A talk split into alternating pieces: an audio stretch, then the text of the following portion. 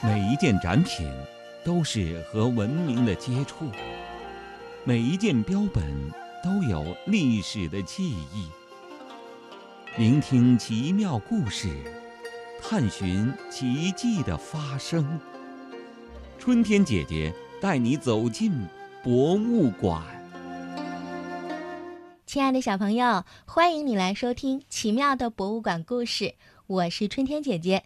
今天我们的嘉宾是北京自然博物馆的金荣莹老师，欢迎小金老师。小朋友们好，春天姐姐好。好，那上一期呀，请小金老师给我们介绍了恐龙是怎样灭绝的。那么在古爬行动物展厅啊，其实在起始位置并不是恐龙的骨架。我们说恐龙呢，是一亿六千多万年前在地球当中可以说是主宰了很长时期的古爬行动物。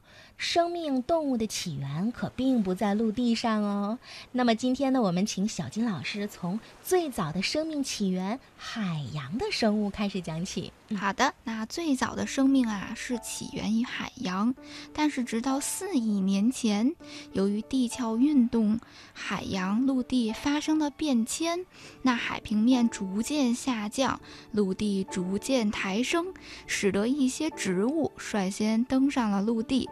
那植物登上陆地呢，就为动物登陆提供了食物来源，是先有植物，后有动物的。没错，大约四亿年。前的泥盆纪，地球呢发生了大面积的干旱，湖泊的面积越来越小。那么生活在湖泊中的鱼类呢，大部分都死亡了，因为没有水，它们都干死了。但是有一种鱼呢，它们非常聪明，它们会试着适应这个环境，它们会从一个干涸的池塘奋力地爬向另外一个池塘去寻找水源。那这种鱼呢，就叫做总鳍鱼。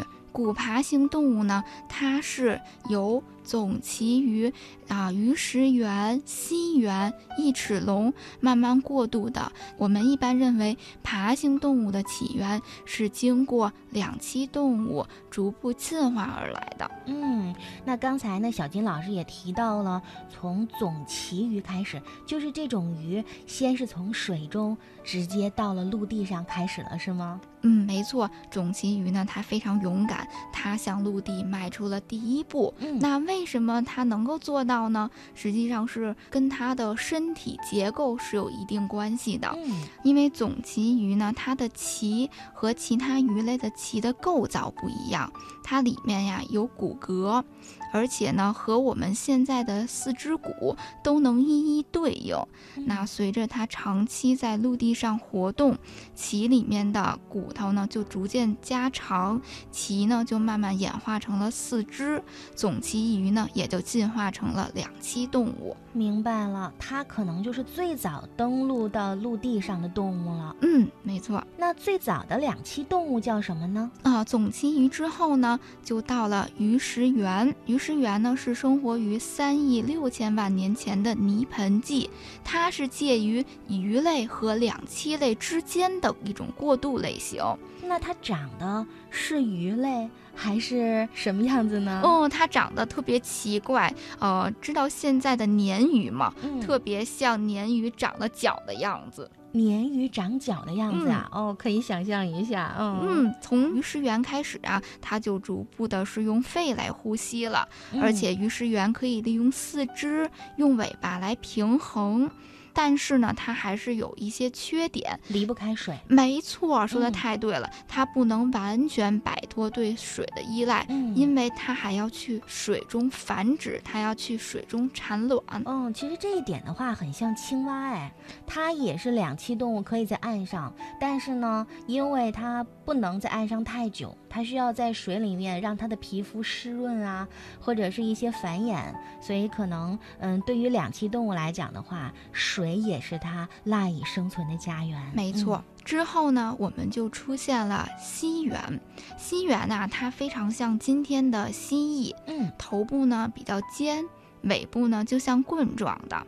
身体很粗糙，它的四肢呢就变得更加有力，更加适应在陆地上的生活。嗯，那最早的蜥猿呢，它出现在石炭纪时期。蜥猿呀，它的头骨及牙齿的特征呢，与两栖动物很相似，嗯但是呢，它已经出现很多爬行动物的特征了。哦，嗯，所以蜥猿被认为是两栖动物向爬行动物过渡的中间类型。明白了。对于蜥蜴来讲的话，它也是必须要在水里面生存吗？哦，没错，它还要到呃水中去繁衍后代，嗯所以它也不能完全摆脱于水的依赖。嗯，所以呢，这样就限制了它们的活动范围，不能离开水源太远，不断的进化。那异齿龙它就是一个典型的最早的爬行动物。异齿龙也是恐龙的一种吗？呃，异齿龙呢，实际上它不属于恐龙，叫龙，但是并不是恐龙。没。错。嗯，异齿龙呢，它已经摆脱了水，它产生了一种特殊的结构，叫做羊膜卵。这种羊膜卵呀，就像现在的鸡蛋一样，呃，使得生物呢直接为小胚胎提供了一个水的环境，因为它里头有羊水儿。嗯嗯，可以使生命呢可以摆脱水的依赖，直接在陆地上繁衍生息。嗯，应该说异齿龙作为爬行类动物，它已经是真正的陆地的这个脊椎动物的代表了吧？没错，它是嗯脊椎动物的代表之一。嗯，那除了刚才小军老师给我们介绍的异齿龙的这个蛋宝宝的情况以外，嗯那它还有什么样的特点啊？异齿龙最明显的特征啊，是背部有一个高大的背帆。这个背帆呢，可能是用来控制体温。背帆的表面呢，接受阳光的照射，可以加热，那它的温度呢就可以升高。因为我们知道，像恐龙等等这些爬行动物，它们不能恒温，所以它们需要接受阳光来给自己保暖。嗯那异齿龙呢，还有一个特点，嗯大家看它的名字叫做异齿，嗯那这一点呢，它和爬行动物不太一样。我知道了，嗯就是它的每一颗牙齿长得都不相同。对，嗯，爬行动物呢，它叫做同形齿，它的牙齿啊长得都是一样的。嗯，但是像我们哺乳动物，牙齿是不是分为很多种？是的，有门牙、犬齿、臼齿是吧？嗯没，错，门齿、犬齿、臼齿和前臼齿，嗯。那各个齿形呢，它有不同的作用。嗯。比如说，我们在吃一个苹果的时候，首先要用门门齿来切割食物，就是嗯。把苹果咬下来，嗯。然后呢。转到我们的后面，就是牙齿的后面，就是臼齿啊，来研磨没它，错，嗯臼齿、前臼齿它们是研磨的作用。嗯那犬齿呢，主要就是撕裂食物，嗯吃肉啊。我们看一些啊、肉食性的动物，像猫科动物，它们的犬齿就特别的发达。嗯嗯，跟这个是有关系的。嗯那异齿龙呢，它呢就是牙齿是异形齿，它的牙齿有两种不同的形态，可以切割食物成小块，然后方便消化。嗯，那就是说，刚才小金老师为我们介绍了整个的在动物登陆了陆地以后，它的一个演化，有总鳍鱼、嗯鱼食猿、蜥猿，还有异齿龙这些阶段，慢慢的呢脱离开了水，慢慢的呢身体当中也会有一些非常适应于陆地当中的一些生长了环境。动物的进化呢是从鱼类到两栖动物，再到爬行类动物。当然，后面还有哺乳类啦。说到总鳍鱼呢，在这里要特别向小朋友介绍一种毛尾鱼，它是生活于现今的唯一的一种总鳍鱼，它被我们称为活化石。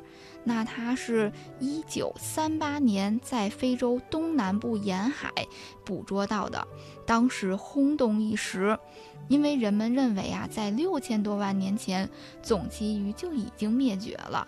所以毛尾鱼呢，至今生活在我们地球中呢是非常罕见的啊。那这种毛尾鱼啊，它发现在科摩罗岛附近，一般生活在二百到四百公尺的深海中，体重呢可达十三到八十公斤，也是非常罕见的。好的，通过小金老师的介绍啊，相信小朋友对最早的从海洋到陆地的动物啊，我们就有一个非常好的了解了。那么在下期节目当中呢，小金老师会为大家介绍最早的植物哦，欢迎大家到时再收听吧。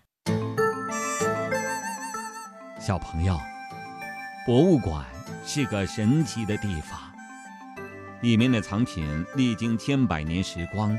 承载着珍贵的记忆。走进博物馆，小朋友要有发现奇妙的双眼，更要有一份对历史文化、艺术以及对他人的尊重。请遵守博物馆的参观礼仪。参观博物馆要遵守秩序，说话应轻声细语，不可以追跑嬉闹。对秩序的遵守，不仅是为了保证我们自己参观的效果，更是对他人的尊重。